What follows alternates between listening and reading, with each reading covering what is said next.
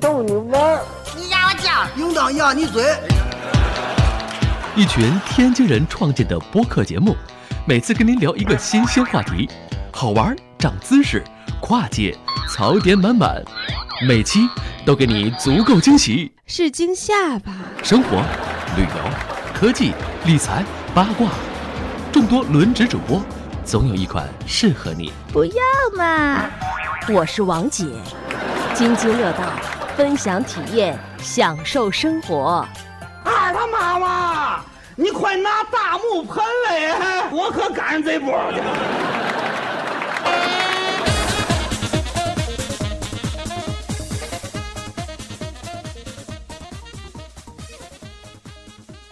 各位听友，大家好，这里是津津乐道。哎，这是我们的一期算是特别节目吧，因为，嗯，我们这期呢想聊聊，呃，最近在这个互联网上比较热传的一件事情，就是这个大家都知道的维基解密泄露出来了一些关于技术方面的这个内容。嗯，所以呢，这这期呢，主要请到这个霍总和张总，霍炬。然后给大家讲一讲这个事情的前因后果，因为霍霍炬这几天一直在研究那些泄露的文档，然后他写了一个非常长的提纲，我也看了一下，我觉得对于无论是从我们技术人员、开发人员的这个角度来讲，还是从我们普通的用户的这个信息安全角度来讲，这次维基解密泄露出来的东西都非常对大家有价值。呃，霍炬挖了很多东西，所以这期请到霍炬，还还有张总，霍炬也是很很久没跟大家见面了，是吧？还有张总，我们一起聊一聊这件事儿。嗯，跟大家打个招呼吧。嗨，大家好，呃大家好，我是霍炬。我是张乐。哎，因为我们这次是三地录音哈，分别在北京、天津和这个渥太华，所以大家可能这个声音同步有一些问题。嗯，咱先这么录吧，我觉得应该，我觉得效果应该还可以。霍总简单的给大家介绍一下这个这个事儿吧，因为很多听友可能还不知道。呃，好，因为这个大家知道危机解密应该都是知道的，因为前一阵这个美国总统竞选，然后危机解密就一直在报那个希拉里邮件门，然后我们很多中国人应该是通过这件事儿来知道危机解密存在的，然后他现在就继续在报各种东西，那这次报出来的就是叫做 CIA，就是美国中情局的。号称叫网络军火库，呃，然后它主要就是用来在网上去攻击这些计算机啊、手机啊这些设备的一些一些工具和漏洞什么的合集，就相当于这个意思。然后这些他们拿到这些文档中的，现在只是公布了一部分，还不是全部的，呃，然后他们就把这些公布出来了，所以现在人们就非常的兴奋，大家都在看里面到底有什么，嗯、就是这么一件事儿。对，所以这个就把我们之前在电影里看到的那些黑客，那个政府的黑客啊，这个呃网络的间谍啊、所谓的这些东西的真实一面暴露给大家了。我们是不是可以这么理解？呃，对，至少我们可以看到那个电影里边有一些看起来挺扯淡的事儿，到底跟现实有多近？就虽然我们过去我们搞技术人都会有一些自己的猜测，比如说什么事儿肯定不靠谱，什么事儿有可能实现，但这第一次这些东西真正的暴露在大家面前，这是一个很罕见的机会，所以大家都特别特别开心。现在互联网像狂欢一样。对，张总你怎么看这件事儿？呃，这其实我觉得跟咱之前说过好多次，有想谈那个网络安全啊，包括那种就是数字资产的关于数字这种资产的安安全有关系。呃，这个我开始第一遍的时候，我因为霍总先那个给发过来这东西以后，我就先大体溜了一眼目录，我是从目录从最下边往上看的。完了，越看我越觉得这东西简直就是好多地方就像一个。呃，开发手册一样，好多东西写的倍儿细倍儿全，里头又夹带着好多东西。完了之后越看越看，越发现这东西还挺有意思。有的点我觉得还可以，对于咱们现实的那个程序员工作来说还有借鉴价值。但是有的呢，我感觉上，这个他在做的这些东西上还是做的比较缜密的。我看这个东西好像是从零一年开始，就等于是九幺幺开始吧。美国加大投入以后，等于从 NSA 啊开始就开始对 CIA 这种开始提供这种资金上啊，还有政策上的支持。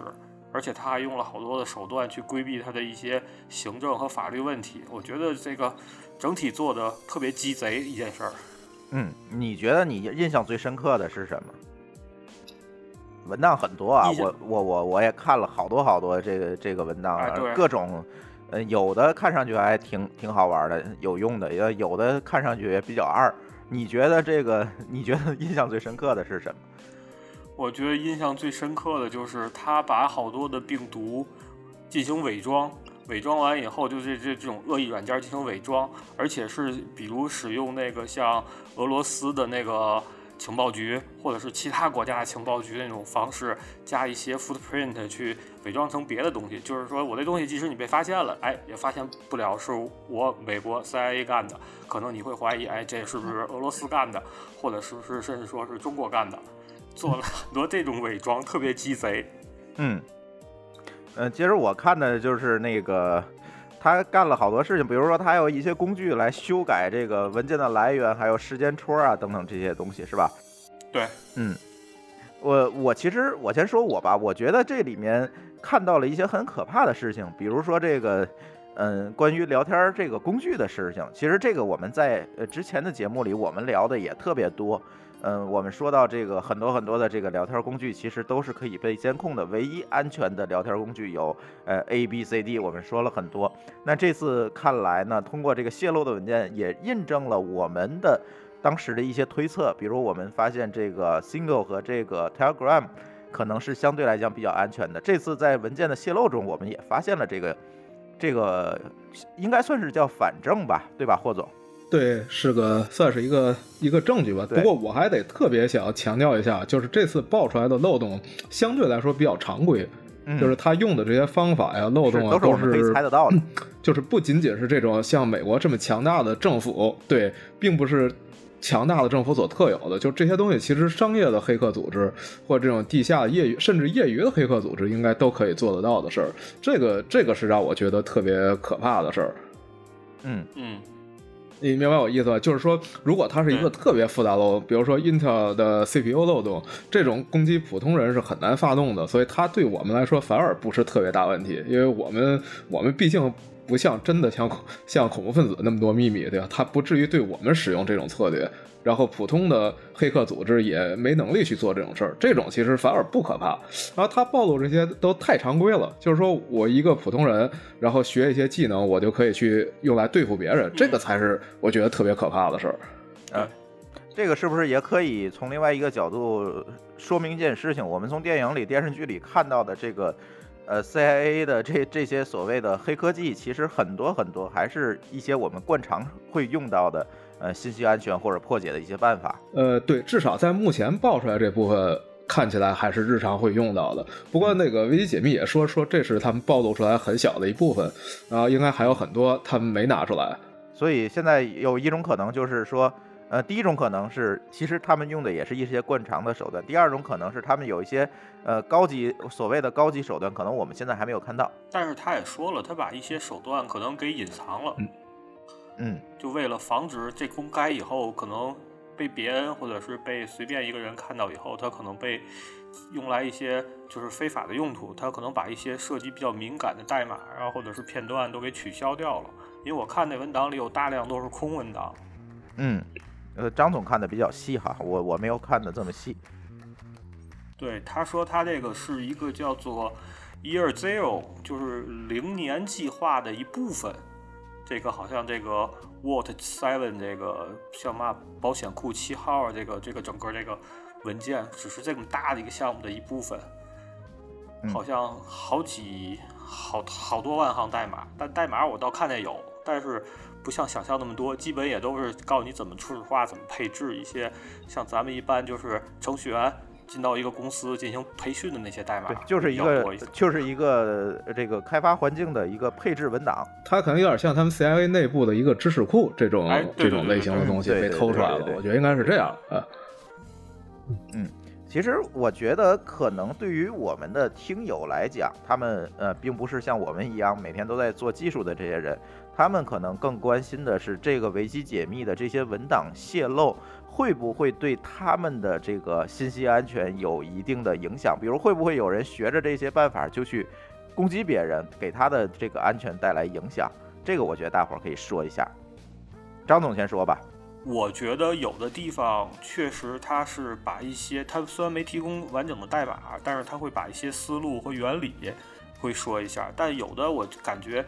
像那个今天我看霍总立刻贴了一个，就是说那个 Notepad 加加那有一个用那 DLL。替换注入那个，人家今天立刻就给修复了，在最新版哈七点三点三还七点三点二里头，就是类似它那个 DLL 注入库有很多，我看了一眼，基本涉及到咱常用的很多 Windows 上的这些软件啊，还有一些甚至说 Windows 本身系统的一些，就是 Office 之类的这种软就软件这些东西，我觉得这些东西可能，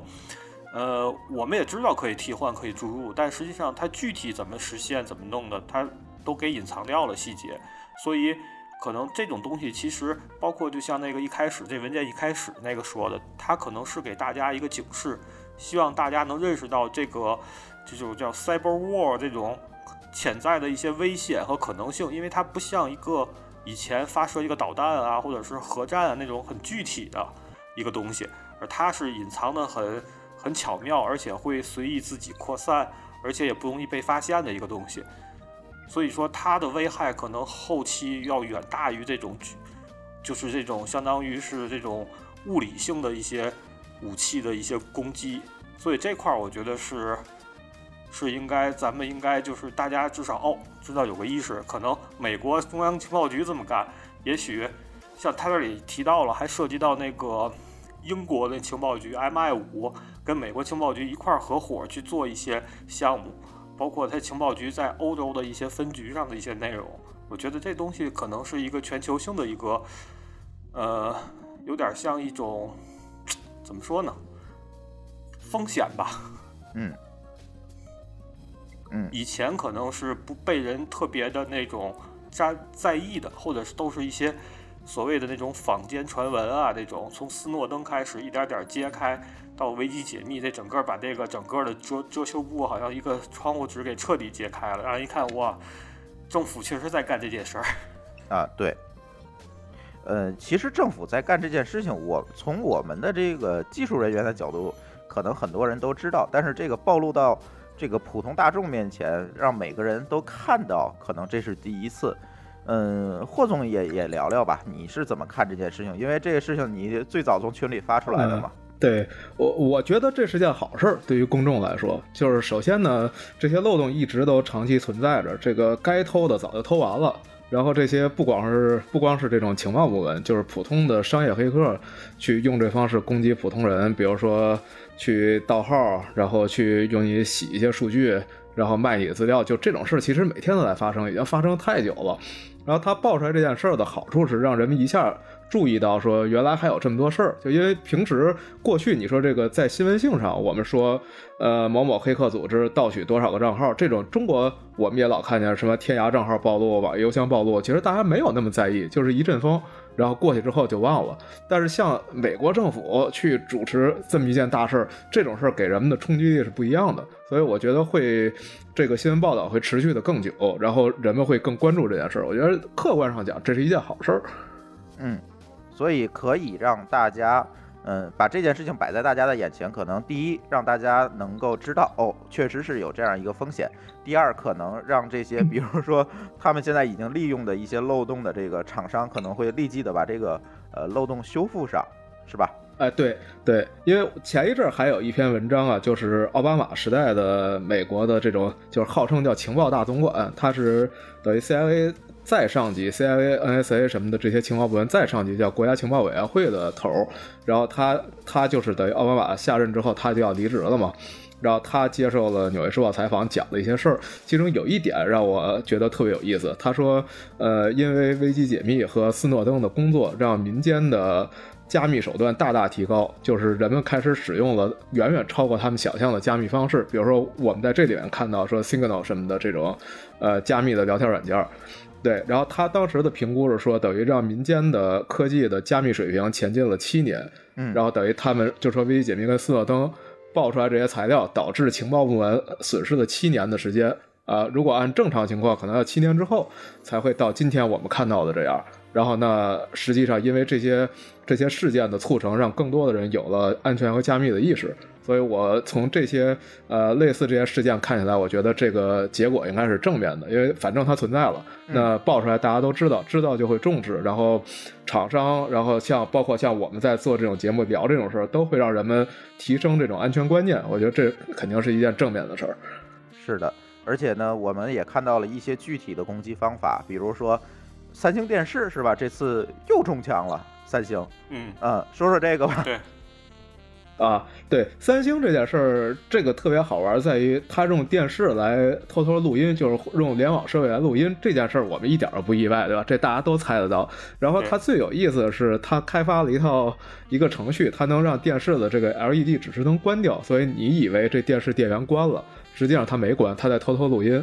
然后我有一个朋友一直在说，说这年头萝卜都不可靠了，就是说 这种事儿，过去你认为。过去你你认为你看指示灯，你知道这个设备的工作状态，然后在这件事之后呢，人们发现说这不可靠。呃，你看你认为它不工作了，实际上它在悄悄工作。然后我记得我们以前好像做过一期节目说网络安全，其中还提到一件事儿，说要把那个笔记本上那摄像头拿个贴纸贴上，对吧？咱咱应该对，咱应该是说过这件事儿吧？说过说过说过说过。对，对，咱应该说当时。对，当时就说说这摄像头上是不是工作的那个那个小绿灯，这事儿其实不靠谱，呃，因为它有可能能被关掉，它还在偷着录像，你不知道。那这次总算有人证明了这件事儿，它真的能被关掉。嗯，对，对，尤其现在的这些设备的智能化越来越越越的越来越智能，它所控可以控制的这个力度也会越来越小，所以你真的去关一个硬件上的灯在。这个软件上其实是很容易实现的，因为这些东西现在都是用软件控制，不像以前，比如说用模拟电路控制，这可能很难。但是你用软件控制是其实是很容易的做到这件事情。对，呃，对，尤其现在这些设备它功能越来越多，它有好多这种呃这种用户体验上的设备，比如说过去那一个灯红灯它就永远是个红灯，对吧？现在一般这个都是个 LED，它还能变色。对，它或者它用某些节奏，那这背后就是有程序去控制它。那一有程序控制这事儿就危险了。你过去一根线连上，你想把它弄断，这你除非实体过来去切它，你不切，你用软件是干不掉它的。那现在这种，你本来灯的颜色、频率、开呃开通断，这些都是软件控制的，那这就容易了。是的，是的，是的，确实是这样。而且现在通过这件事情，其实是暴露一些问题啊，就是我们现在家里的这些智能设备，这个就是长期通电联网的这些智能设备，大家尤其要小心。我觉得。对，然后你看亚马逊。现在最近特别火那个叫 Echo，就是它，呃，它是一个智能的语音助理这样的设备，然后在美国非常火这玩意儿。对。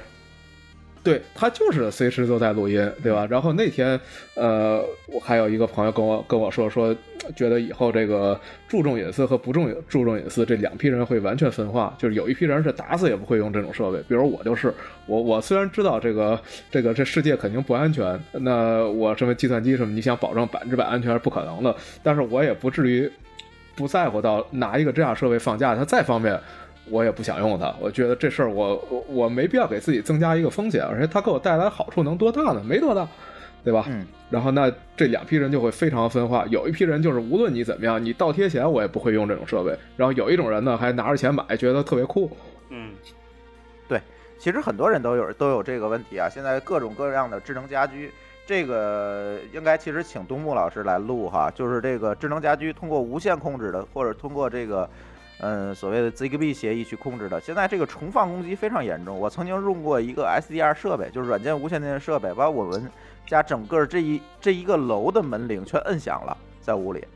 这个是很容易达到的。所以大家一定不要 相信这个智能设备百分之百安全，其实它是一个很大很大的漏洞。对，但现在这尴尬的问题就在于你还没法不用它，因为这厂商它慢慢的把所有都变成智能的了，因为因为你你加一些这种东西就能多卖贵很多，对吧？传统的这种东西就不值钱，然后呢，大家都想做这种高利润的东西，越做越智能，你实在没办法了，已经。对，其实那个我说一个例子吧，我这个不说品牌的名字了，我们家呢有一个有线电视的机顶盒。不不说是什么名字了。这个机顶盒其实，在很多很多人的家里就是一个长电设备，对吧？它插上电，反正我关了它也是一个待机状态，我也不会把电源拔下来。但是我现在发现这个机顶盒就有它自己的一个问题：第一，它是联网的，首先这个条件满足了哈，它是联网的长电的。然后呢，我居然在这个机顶盒里面发现了一个麦克风，但是实际它的外在功能是没有任何录音功能的。呃，明白。那这种就属于他设计的时候留了一余地，对吧？对，他设计的时候可能将来会放一些，比如嗯语音控制啊等等这些功能，但但是现在没有用。而这种东西，尤其像这样的企业出的这些东西，在安全的问题上，我觉得它不，甚至不如一些商业公司重视这件事情。所以这就这些东西的漏洞是非常大的。所以刚才提到这个机顶盒问题，我觉得种种的这这些 智能设备吧，从这次维基解密暴露出来的这个，呃，这些文件里面，大家又是可以印证这些智能设备是不可信、不安全的。所以，我希望我们的听友在用这些设备或者是在做这个购买决定的时候，一定要看一看这个设备有没有这个必要。首先有没有必要，第二就是你是不是应该去做一些必要的安全防范。比如现在这个，我和寇总家一定要有摄像头，但是我一定会把摄像头的这个外网给它关上，只能在内部去看，或者是通过 VPN 播进来去看，类似种种吧。我觉得大家都应该去留意一下这些问题。对，我觉得最主要是这思想意识上得明白这件事儿，它有可能是有危险的。当然，我们我们不说说排斥这些设备，这也不现实。就像这个概念像什么呢？就像你你开车出门，你会知道这个汽车能撞死人，然后你也能被撞，对吧？你必须要知道这种风险是存在的，然后你再想一想，说我是不是必须要做这件事儿？然后呢，做的时候我有什么防范措施？呃，是不是我家里摄像头二十四小时都要连着？而还是说我用的时候把它插上，对吧？这里边有很多具体的技巧，反正我觉得每个人应该想能重视这件事儿，这就是第一步。你说排斥它，这这也不应该，毕竟时代已经这样了。对，没错，时代就是这样，你不可能说完完全全我家里没有一台联网的设备，这也不太可能。可能未来这些情况更多，包括电冰箱、洗衣机这些东西，慢慢的都联网了，你说你怎么办？我觉得首先大家就是要有这个意识就，哎，就是总比没有这个这这种防范心理要好得多。对，没错儿。嗯，而且我们还对嗯，而且我们还看到了这个，他们还做了很多的事情，是吧？比如说，他呃会把这个，呃，电脑里面的这个跟证书进行替换，然后比如说他去改 host 的文件等等，通过这个很多很多的手段达成这样的一个监听。然后，其实我印象最深的就是他去，呃，添加这个 root 的这个 CA 证书的问题，这个让我想到了一个在我们国内。现在好像应该解决了这个问题，但是之前这个问题非常严重，但是但是呢，大家又不觉得这是一个事儿的问题，是什么呢？就是这个幺二三零六。你们记不嗯记得这个？当时在幺二三零六买票之前，必须你去导入一个跟证书。对，第三方的更正书。对，导入这个更正书的目的就是什么呢？这个能达成什么效果？它第一个就是幺二三零六那个网站的加密能过，因为它是一个自签名的证书，具体技术原理不讲了。但是唯一想要告诉大家的是，它这个更正书不仅能对幺二三零六点 cn 这个域名签名，也可以对其他的域名来进行签名，比如隐私比较强的，比如说大家经常访问的一些邮箱啊、网银的，如果他想去拦截你的通信，他只要做一个自签名，然后把你的 DNS 一改，你就直接上到一个仿冒的网站，而且看不出任何区别来。所以其实现在这这个问题还挺多的，就是类似的，比如说我们很多朋友这个可能平时工作中要翻墙，他随便下了一个翻墙软件，然后呢，这个翻墙软件为了其实它是为了做这个，嗯，怎么讲呢？就是 SSL 的这这个传输的要解决这上的一些问题，具体技术不讲了。但是呢，这个在这个过程中，他就是想让你去导入一个更正书。当你导入这个更正书的时候，你要意识到你的安全隐患已经在你的电脑里面种下了。对，其实这种事儿呢，我觉得它挺有意思的。它还不是说这个幺二三零六意图对你怎么样，其实更多的是说有一部分安全人员啊，不是开发人员，他意识到了安全是有威胁的，但是他又没真正懂这事儿。比是说他们明白说数据传输要加密，但是他不明白加密时候这个证书为什么这么重要，对吧？嗯所以他就觉得我自己签一证书，然后这样就完成加密了，这这个整个项目就跑起来了，这挺好。但他不明白为什么我们需要证书，为什么需要证证书信信任链，就这些事儿他搞不清楚，他就急急忙忙上手把程序写了，嗯然后呢，这东西放出来之后就成了新的安全隐患对，然后又被一些完全不懂安全的这个用户用了。对，就现在还呃慢慢的，我觉得可能会会好起来，就是随着这种事儿发生，这种对开发人员的安全教育慢慢提升了，我觉得可能将来哎、这事儿早晚能逐步解决吧。呃，这总比他完全没注意到过去全明文强吧？这前几年还都是那样的。是这样的，对，没错儿。嗯，而且我们也说发浏览器本身也好多了。呃，浏览器好多了，因为现在我们现在用 Chrome 的话，已经提示，比如说它是一个不是非加密的一个站点，就是 HTTP 的站点，它现在已经给你一个警告，告诉你这个连接不安全了。我觉得这一步一步来吧，但是大家还是要有这样的一个防范心理。而且我们这次也看到了，他们这些研究人员也在研究这个。比如苹果苹果电脑，对吧？苹果系统的这个启动过程是吧？它希望在启动阶段，因为大家懂一些技术的人都知道，它计算机在启动阶段其实是最薄弱的一个环节嘛。它希望在这个启动阶段植入这个一些间谍软件，对吧？我我就作为一个漏洞也好，作为一个间谍软件也好，我给你植入进去。这个其实是 不仅仅是 CIA 在研究，我相信很多很多的这种黑客组织啊、写病毒的这个黑产链里的人都在研究这件事情。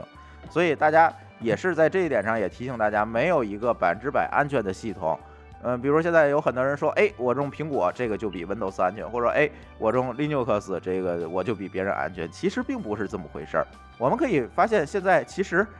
嗯，苹果苹果系统也有病毒，Linux 的呢虽然没有病毒，但是它各种漏洞同样也不少。对，然后这里边还讲了一件事儿，就是说这个这个 CIA 他们这些组织收藏了大量的漏洞，然后这些这些漏洞他们不告诉别人，他也不告诉厂商啊对呃，这事儿挺有意思，就 对，包括就跟你刚才说这个找苹果启动这些 bug，这其实是相关的，就是他们不仅去收集漏洞，他们主动的研究漏洞，然后呢，以过去的产业链就是说我我找着漏洞之后，把它卖给厂商，嗯，呃，然后呢，我呃能赚一笔钱，对吧？或者厂商雇人去找这些东西。那现在居然有一个强大的组织在找漏洞，找完之后不告诉你，因为这对件这件事儿就很讨厌。对，但这个是其实违反了一个，这不能叫法律，违反一个道德规则吧？这个在这个软件行业或者互联网行业的这个道德道德准则了，他们希望把这个我们叫零 day 是吧？就是对这些漏洞，哎，我自己不是用了，我也不告诉厂商了。包括刚才张总说的这个 DLL 这个劫持的这个这个漏洞，其实也是在这个范围里面的嘛，这件事情。对，这其实已经好几年了，然后到现在，呃，这个危机解密出来，这个厂商才知道这件事儿。嗯嗯嗯，哎，我然后我就立即想起来一个我们周围唯一一个用 Notepad 加加的这个用户就是老高。呃，秀恩也用，前、哦前一阵儿不是还丢过一次文件吗？他他电脑上哦，对对对对，他用的也是，好吧？你看他可能被劫持了。对，然后我们休息一会儿吧。我们其实对普通人的一些提醒和警示呢，我觉得可能就是这些。一会儿我们讲一讲对开发者，还有说呃我们在这里面发现的一些嗯有意思的事情，好吧？这个我们休息一会儿，一会儿回来。We don't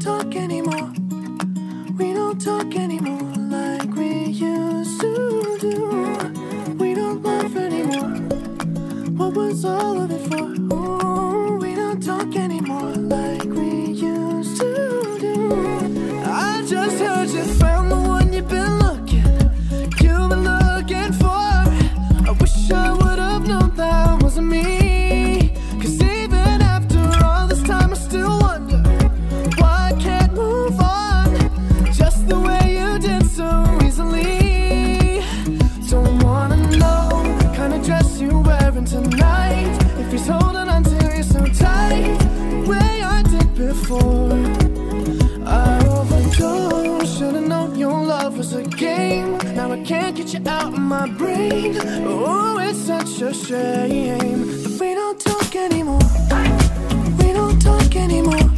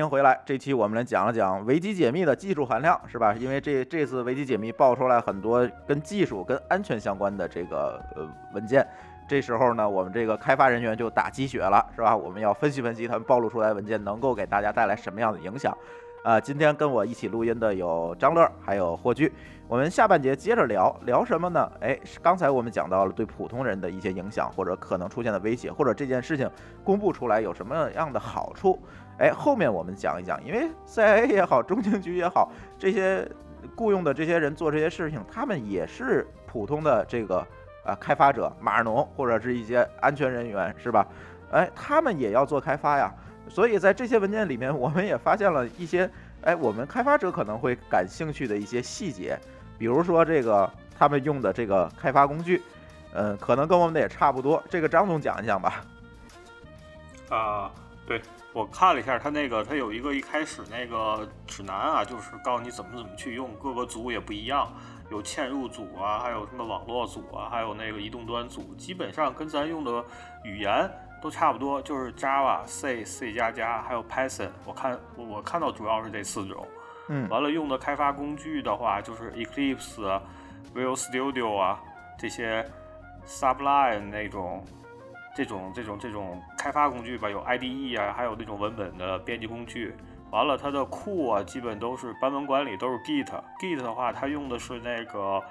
自己搭的私服，当然我不知道它这个是是不是买的授权啊，是 Atlas 那个 Stash Stash 的私服。完了，还也用他们家的 source tree 去管理，还有自己的一个什么 Git flow 的流程，告诉你怎么去用这 Git，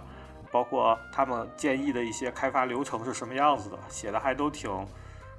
挺符合看上去就像一个软件公司，我们通软件常见到团队的软件互团队互联网公司在。干这件事儿，对对对对对对，太全了。嗯，好像他们，但是他嗯嗯，你说，呃，他们其实我看他们自己项目管理用的东西也很全，像那个 Confluence 啊、JR 啊，还有 Bamboo 啊，还有一些那个敏捷开发的一些那个 Spring 的看板啊都有，还有自己的一些那个自动化测试的那些工具。反正感觉上来说，他们这个整个儿挺挺完整的。看完他这个，我觉得作为一个初级的程序员的那种入门培训，倒都是比较到位了。OK，呃呃，霍总怎么看这个？这个，我觉得他暴露，呃，我觉得它暴露出一个挺好玩的事儿，是说他们的工程团队其实已经像一个流行的这种互联网公司一样了，就是它也是有巨大量的人手，有高手有低手，这样它才需要这样的培训。因为如果大家都是一个水平比较高的，然后那种精简的小团队，它不需要这么详细的这些工具的指南的培训的，对吧？因为大家都呃大致有自己喜欢的工具，知道怎么用。比如说，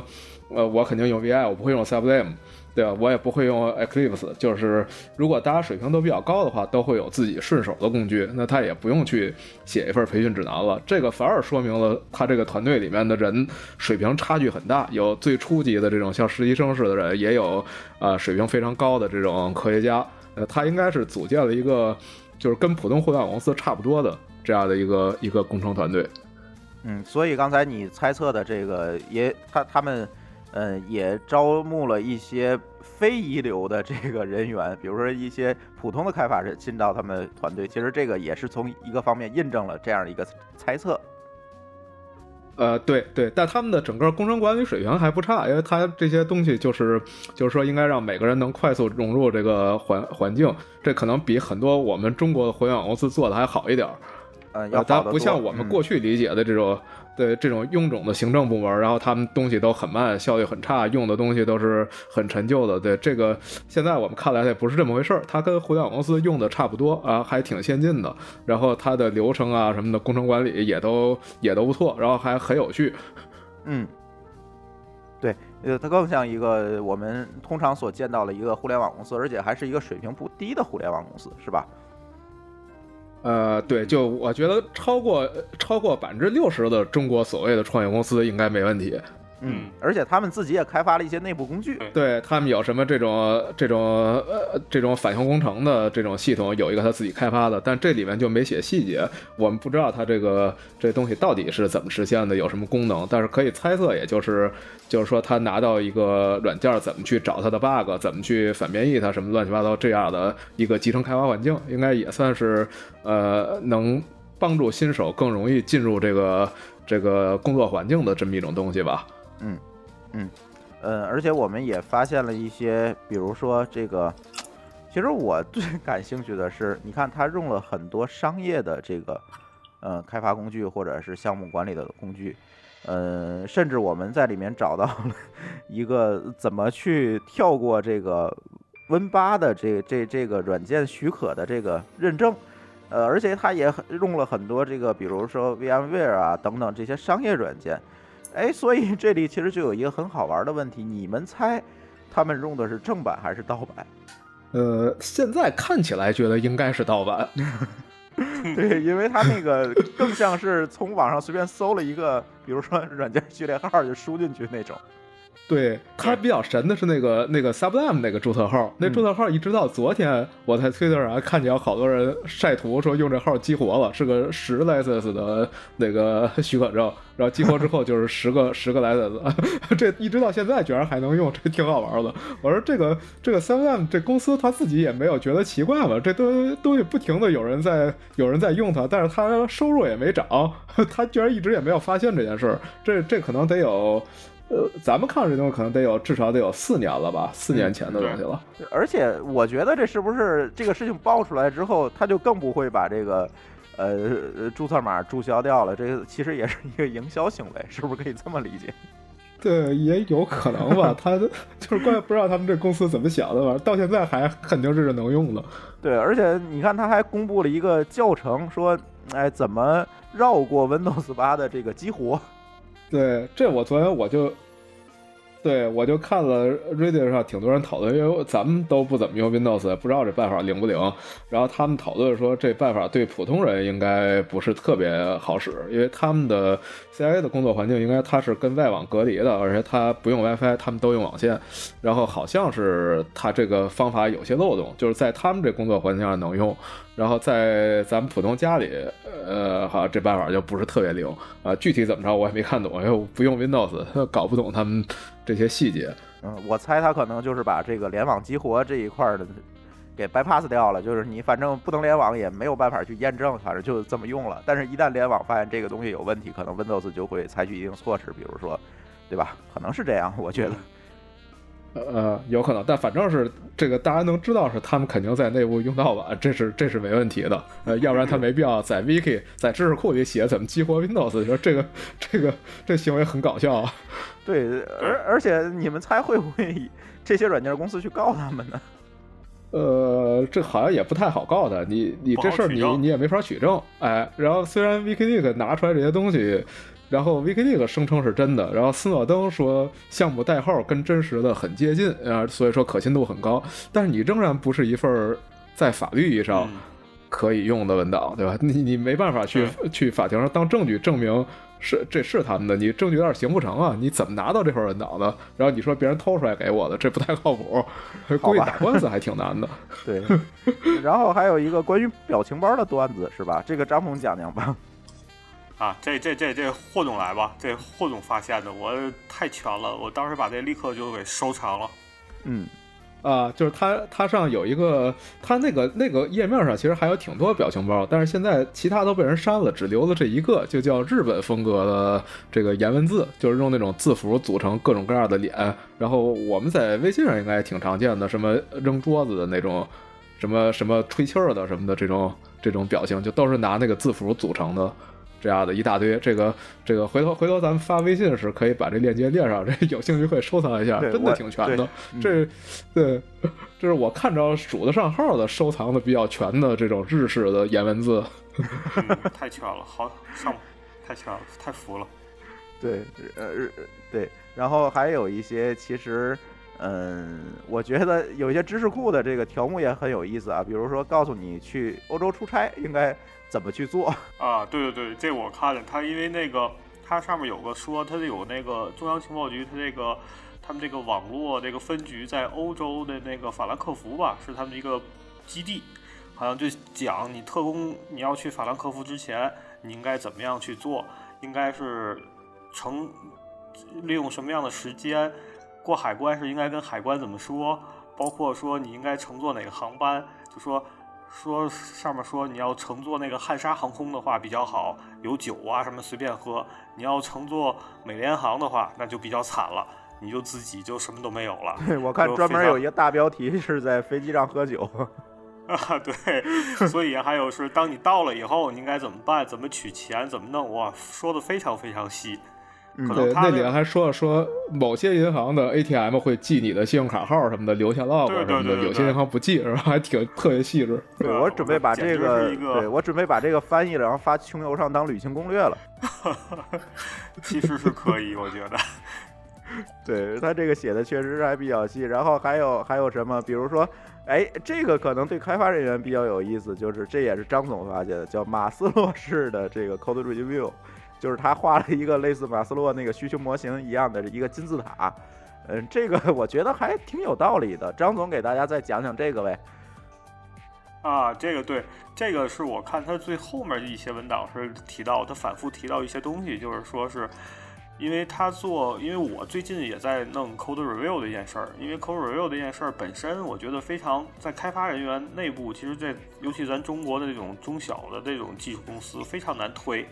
但我看人家这做的整个的 code review 的流程啊，包括规则呀，做的非常非常细，尤其是它这个原则，就说也是像马斯洛的五层，就是从底到下，第一层是正确性，正确性的话，它就分成你的代码写的对不对呀，边界条件检查的对不对呀，性能够不够高啊，满不满足那个测试用例啊，这就都在正确性里。第二层就是安全性，安全性就是你代码可靠不可靠啊，数据存的安不安全啊，有没有个人的一些身份认证信息啊，或者说是还有一些别的，包含一些 DOS 的一些东西啊，这种。第三层就是可读性，可读性就是你代码好不好理解啊，写的是不是像不像人话呀，人家能不能看懂啊这种。第四层是优雅 （elegant），它就说你这个东西是不是用用代码覆盖的是比较好的一些模式啊，就是说你是不是对这代码非常的自豪啊这种，就有点儿。就是有点升华了，到最最高一层，我没想到他竟然选的是一个叫做利他主义的一个概念，就说你这个代码库是不是对别人是比较友好的？完了，你这个呃对其他的工程师是不是能给一些启发呀，或者能促进他的代码写的 他难道要把这代码放在这个 GitHub 上吗？他可能内部这个 code review 的时候，最高层的是就是你帮人家一块儿去完善代码的一个思路，可能就是。嗯其实我觉得他这个对于咱自己的本身内部的实践也是挺有价值的。呃，我觉得还挺对，我觉得这个已经比很多很多国内的互联网公司要强得多了。这个总结强太多了，强太多了。是的，是的。这我还是第一次看到。对我也是第一次看到这这个理论，呃这回头这个链接也会发上去。嗯，对，不过我怀疑这个是不是他们在黑谁家哪家软件公司的时候，顺便把人的知识库一块儿给掰下来，就自己用也了。没准儿。哎，也有可能，也有可能，而且有很大可能。对，但是大家可以从这次泄露出来的东西里面借鉴一些自己有用的吧，我觉得。然后霍总再嗯说说你发现的其他的事情吧，因为最近你在呃那个论坛上泡的时间比较长，然后你知道的应该比我们都多。嗯，对我我还发现他们有有一个有一个分支部门，就叫这种移动工具的 开发部门，就是他们也跟那个。呃它就叫军火库嘛，他在他有很多这种像军火一样的装备，然后比如说这一堆 U 盘，然后这 U 盘里装着一些呃常用软件，这些软件都是中国木马的，然后呢，这东西你有很多用途，比如你往别人机器上一插，你把别人一个常用软件替换掉，好比说它那里头，比如常用的像 VLC 这视频播放器，然后你往别人笔记本上一插，然后把它那个 VLC 删了，把你 U 盘放上去，哎，这就是一个间谍软件植入过程。当然，这个实际上操作很难啊，因为不像是，呃，我们其他那些就在网上直接攻击你这种，就是要靠近你电脑偷偷插上，对吧？嗯，当然，这个给了我们一个启示，就是说，呃，不要让别人随便碰你的计算机跟手机。啊、我以前也说过这件事儿，但是大家就觉得这个，呃，不至于。那现在我们看到的是，它就是至于，有很多人就是打着你的主意，然后偷偷换掉你一软件儿，你可能不是什么重要的目标，但是如果换掉你一个软件儿，呃，在你身上种一木啊没有成本，那这事儿为啥不干呢？对呀、嗯，对吧？能偷点啥？万一偷点啥，你最不行偷你个人资料也有价值，所以这可能是一个呃，就是一个挺常规的事儿，这不只不只是那个 CIA 这么干，你可能很多间谍组织都这么干。然后我就想起来那个。呃，中国这个机场、火车站常见那个充电的那个设备，嗯，好好，你你知道这玩意儿？对，说在你的 USB 上先点信任此设备，然后就可以充电。我说这东西肯定很很危险，谁知道它会干嘛？对，而且它是用一个文档去引导你说你点信任就可以快速充电，这个我觉得特别特别缺德。对，这太中国特色了，这 CIA 都没想出这办法来。你说，如果他们学了中国这方法，就在机场四处放这种你点确认给你充电的设备，估计也能偷到很多人信息吧？但他们还没学会。对，这个咱手机那期东木说过这事儿是吧？我记得，说过说过一对次，呃，对，就所以我一看他们说这种移动军火库，对，对啊，然后他们甚至如果他学会中国这招，他就可以去做一个这样的设备，然后比如说目标人士出现在这机场，然后他赶紧把这个设备拿回去，放在他旁边的一个什么台子上，就是装作是一个机场的固定设备，等着人上当。啊，对呀、对，而且那个，所以这可对，嗯，对，可见是他跟英国是有交流，但是跟中国没交流，可能他们也没到中国出过差。要来过的话，就在中国会发现新大陆一样，原来中国有这么多神奇的设备，他们没想到。而且就是中国的这跟用户其实也有关系，就是中国的用户可能对这个安全啊，别管咱怎么说，其实大家还是觉得，哎，我没什么可偷的，这这无所谓。很多人可能还是这么想。对这个，其实我们在节目里强调好多好多遍了，但是似乎吧，大家这个想法一时靠几个人去讲的话，也很难去改变。对对，我觉得美国人也不太在乎，就是我们我们认识的这些大多都是搞技术人，觉得挺在乎，那普通人也不在乎，他也不懂这事儿有多危险。嗯，对对。所以我充分的相信这件事儿，就是像中国这种充电设备，如果搁在美国的话也是可行的。只不过是如果你是一个厂商这么干，按照他们相对比较高的这种隐私保护法律，你最后这公司肯定会被告的。然后你告你要赔很多钱，你就破产了。但是 CIA 可以干这事儿啊，他想黑想黑这事，等你出现给你放一个，你充完电他偷走你东西就把这设备搬走了，也不会有别人告他。对，嗯，对，反正哎，这个据说这个，嗯嗯，这这个美国人的平均这个对世界的认知、对科技的认知，好像这个平均值也不是说特别高，所以这个确实是像霍总说的，可能 问题也是一样的。对啊，这个只不过是中国还是法律法律不够严格，然后或者说不够完善，所以还有这种就在火车站大规模的放这种设备这种事儿。嗯，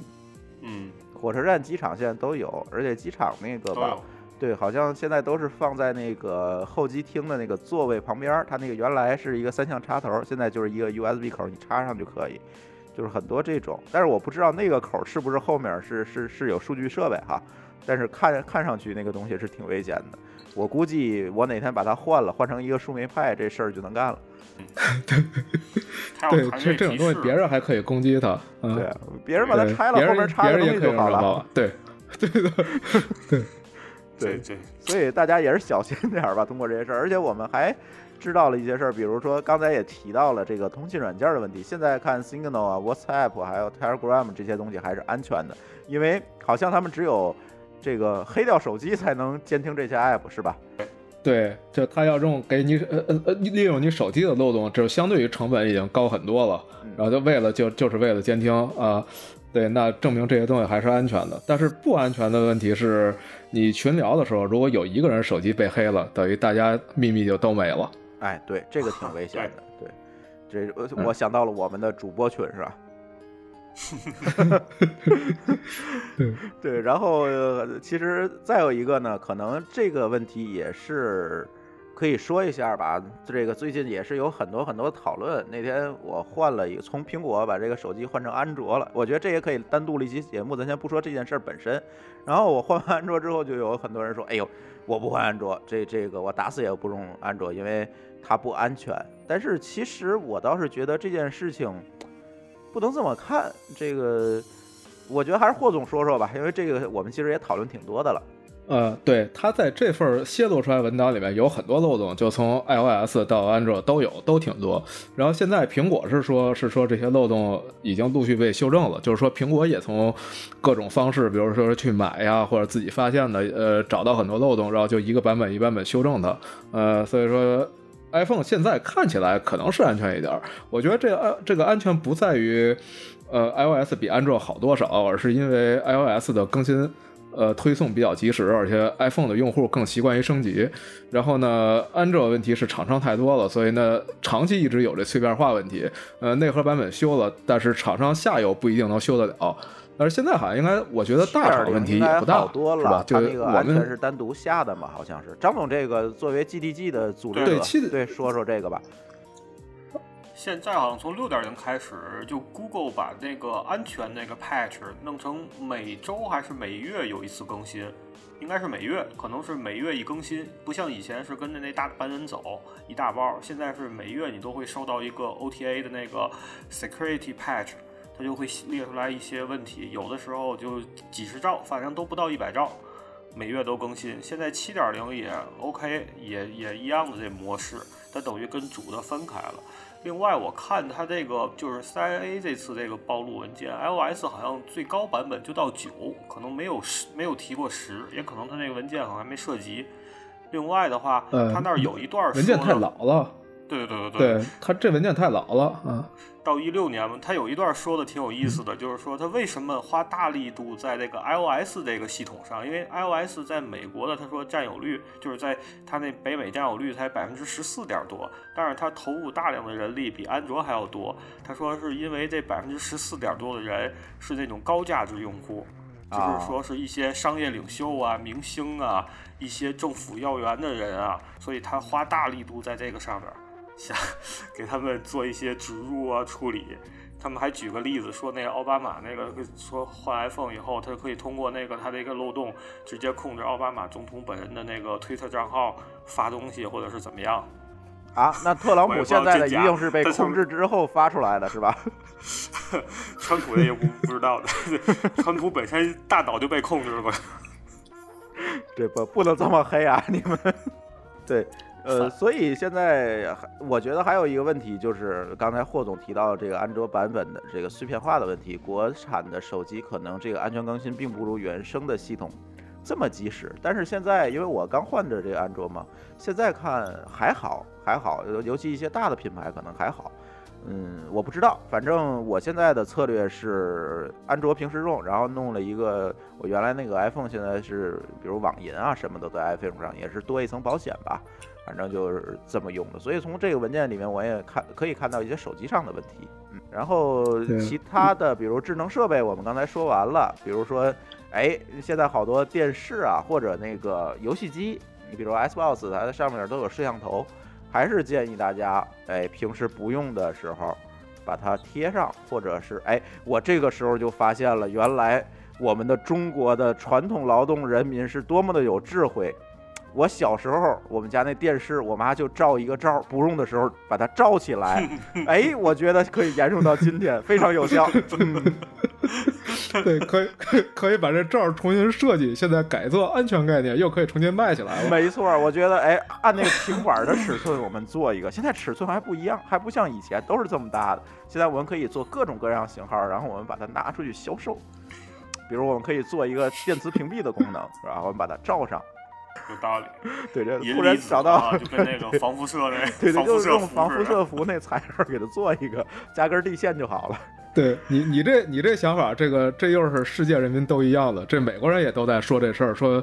就他们一直有一批有一批人就叫脑控族，中中文也有，就是他觉得那个就是每天都就觉得那个政府。对，就是政府控制他大脑，然后他们成天就顶着一个铝箔的帽子，然后披着那个什么铝箔的那个那个那种那种衣服，啊，对，就是说说防屏蔽，对吧？然后然后现在那个那个呃呃英文互联网，大家就拿这搞笑，就说原来这些人才是先知，他们早就知道这些事儿一定会发生，所以一直顶着坚持戴着那铝箔帽子。对中国那八十年代气功热的时候，不也一人扣一个铝顶锅吗？对，啊，对，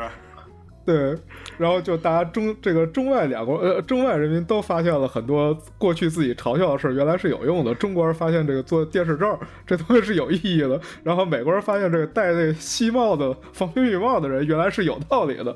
笑死了。对，而且那个现在其实又出来一个新的问题，就是汽车现在好像很多很多，我看今年新出的车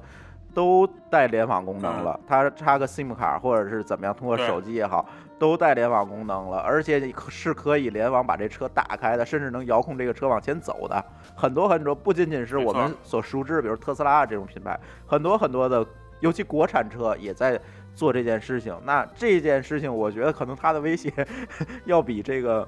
放在家里不能动不能跑的设备更危险。嗯，那文档里也说了，他们那有个 EDB 就嵌入式系统那个部门，嗯，专门除了就是物联网那些设备，还做那个 Vehicle System，就是汽车的系统，专门研究汽车系统的黑客。就是它不一定联网啊，它可能通过硬件去把你底层的那些汽车内内部的电子设备系统进行控制。嗯，这这实际上，你看他那些干的那些东西，基本上咱生活方方面面的东西已经都有了，咱就不用想了。对，而且汽车这个我我是细思极恐，因为这个东西，你像国内某 B 开头的这个车企，它那个车就是能遥控往前跑的。那天嘉亮还给我演示了一下他那车，呃，我突然想到这个事情，我就起了一身鸡皮疙瘩，你知道吗？对，然后那个就是 CIA 这文件泄露之后，在 Reddit 上就有很多人讨论说，二零一三年的一个案子，就是一个反正是一个一直跟美国政府作对的这么一个记者，然后他应该是一三年的时候，他那个汽车突然就很邪门的呃侧翻，然后这人就死了。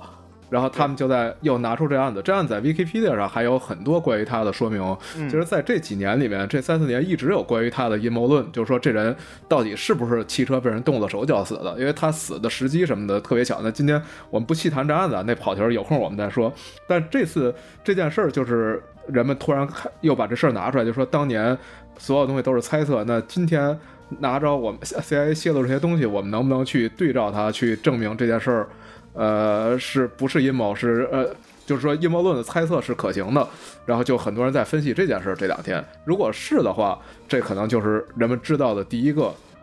被用这种方式刺杀掉的案例。但是现在，呃，比来比去，结果还是没法去，没法形成证据链。呃，嗯，还是猜测，就跟我刚才说的一样，因为你文件来源也不清楚，然后这个这文件下面他拿的这些漏洞到底研究到什么地步，实施没实施这些东西没有，所以形不成证据链。但是他又会，呃，至少是现在把之前一三年这个案子的阴谋论又往前发展了一步，就是说我们现在可以证明。呃，CIA 的确在研究类似的事儿，然后呢，那个人是不是被这么干掉的呢？仍然不知道。对，嗯，对，其实就是，哎呀，这个东西就很难讲，呃，有可能泄露的文件不足够多，不足以形成证证据链，嗯，也有可能是这个事情就是大家猜的，这个都很难讲。但是通过这些文件的泄露，我们发现就是我们距离威胁其实很很接近了，并不是说我们平时想的那个样子。其实这个事情已经非常非常的接近了。其实这才才是最可怕的。对我看完这些，我最大的感触就是，以前我们有很多东西都是像，就是说像阴谋论一样，我们猜想什么什么能怎么怎么样。然后今天我们发现这些猜测其实跟真实情况已经很接近了，就不像是过去似的，大家觉得这个胡猜，不会有人真的这么干的。然后呢，今天我们发现真的有人这么干，而且是一个强大的组织。去研究这些事儿，所以任何可能性，哎，都是都是有可能发生的，这个挺吓人的。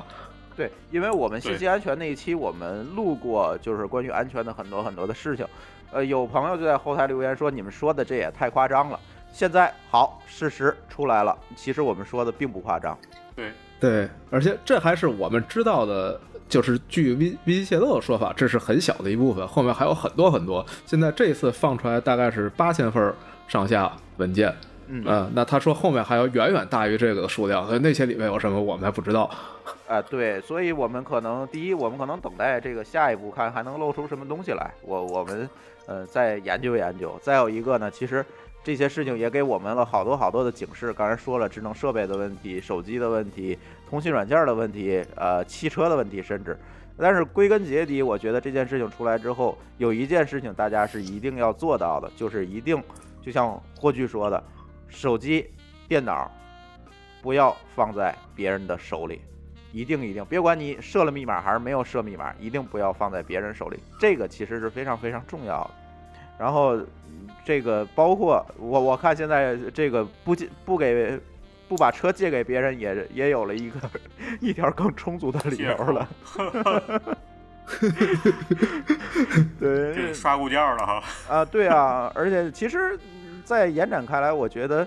很好玩的就是现在好像我们入境美国的时候，有一些人会被检查手机了，是吗，霍总？对，是的，是的，就从川普上任之后，这件事儿就变得特别严重，而且现在是不光是我们这些游客，就是美国境内的公司，他自己也挺怕这事儿的，就是也怕，呃，CIA 利用这方法往你机器上装东西，所以现在美国很多公司它有一个新的出差制度，就是如果你要出境，呃，你不要带你平时工作的电脑跟手机，然后公司会给你一套新的，然后你拿着它出境，呃，这就是完全全啥都啥都没有啊，然后你出境之后同步你的数据。然后你回美国之前把所有数据清除，然后等于你带着两台空白的设备入境，然后呢，如果被检查的话，呃，回到公司，你的设备就交给公司 IT 部门，他们会整个把上面东西全擦除，做一次安全擦除啊。对，说到这个，那个那个 CI 文档上还有一份文档是教你如何安全的擦除你的设备，然后包括啊如何安全擦除 U 盘什么的，对吧？这些还挺好玩的。对，然后现在对现在就很多美国公司是这样的，就是你有一套设备专门用来穿越边境用，因为不应该现在可能不只是美国政府干这事儿，就按他这个说法，其实各国政府都在干。所以你通过所有边境的时候，呃，人们都有权利拿走你的设备检查，在这个过程中发生了什么，没人知道。所以呢，大家都开始把这提上一个日程，就是你只带有一套设备是专门用来穿越边境用的，然后回来之后清空它。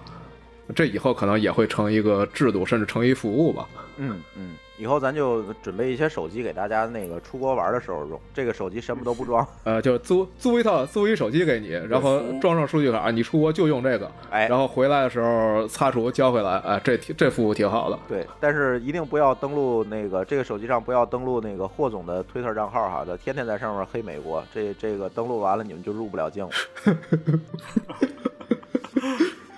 嗯，行行吧，我觉得今天聊的也七七八八差不多了。其实这个八千份文档还有很多很多可以挖的东西。我们今天也是啊，抛个砖，然后大家可以有兴趣的话，大家接着去维基解密。我看这个这个网址翻墙之后应该是能看的，没有问题。然后那个大家也可以上去再再去扒一扒，挺好玩的，又有很多嗯是我们没有想到的，或者是有一些我们是可以用上的，嗯。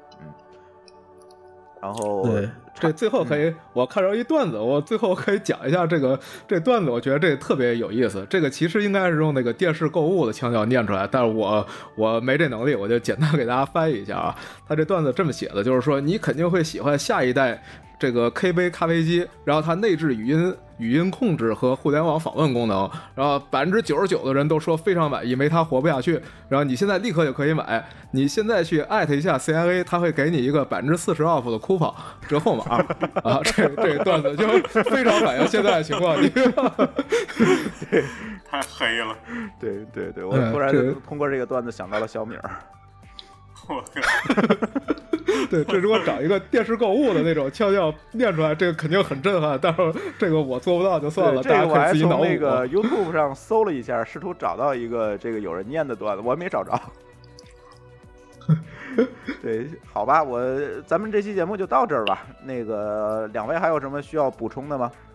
呃，应该我这儿没了，没了，呃大家可以看看这个文档就行了，挺有意思的。行，对，那回头我们发微信的时候，我们可以把一些好玩的链接链在上面，哎然后大家可以自己去翻着玩去。对嗯，因为这期啊，我们三 D 头一次尝试这个三 D 三个人录音，所以可能大家的这个语音会有一点不同步的这个现象。我觉得我后期可能会剪一剪，但是大家觉得如果这期的这个效果不是这么满意的话，大家也谅解吧，因为毕竟我们三个人隔了几千公里，这确实没有特别好的办法。嗯，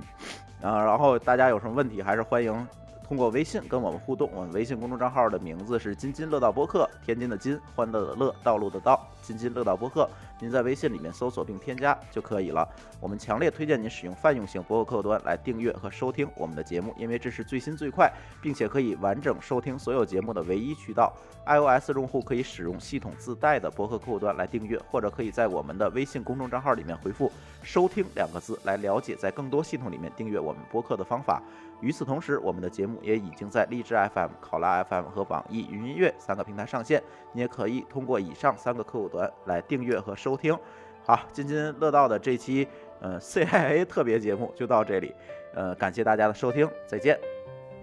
再见。好，再见。Anywhere you are, I am near. Anywhere you go, I'll be there. Anytime you whisper my name, you'll see how every single promise I'll keep. Cause what kind of guy would I be if I was to leave when you need me most? What are words if you really don't mean them when you say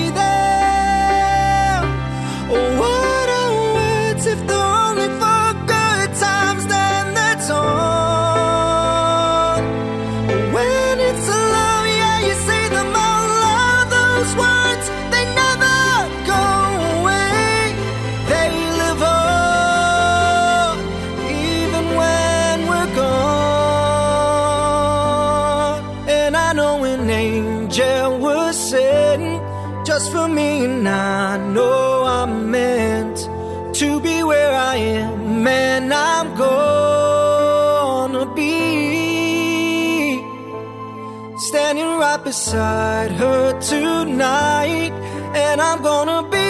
by your side. I would never leave when she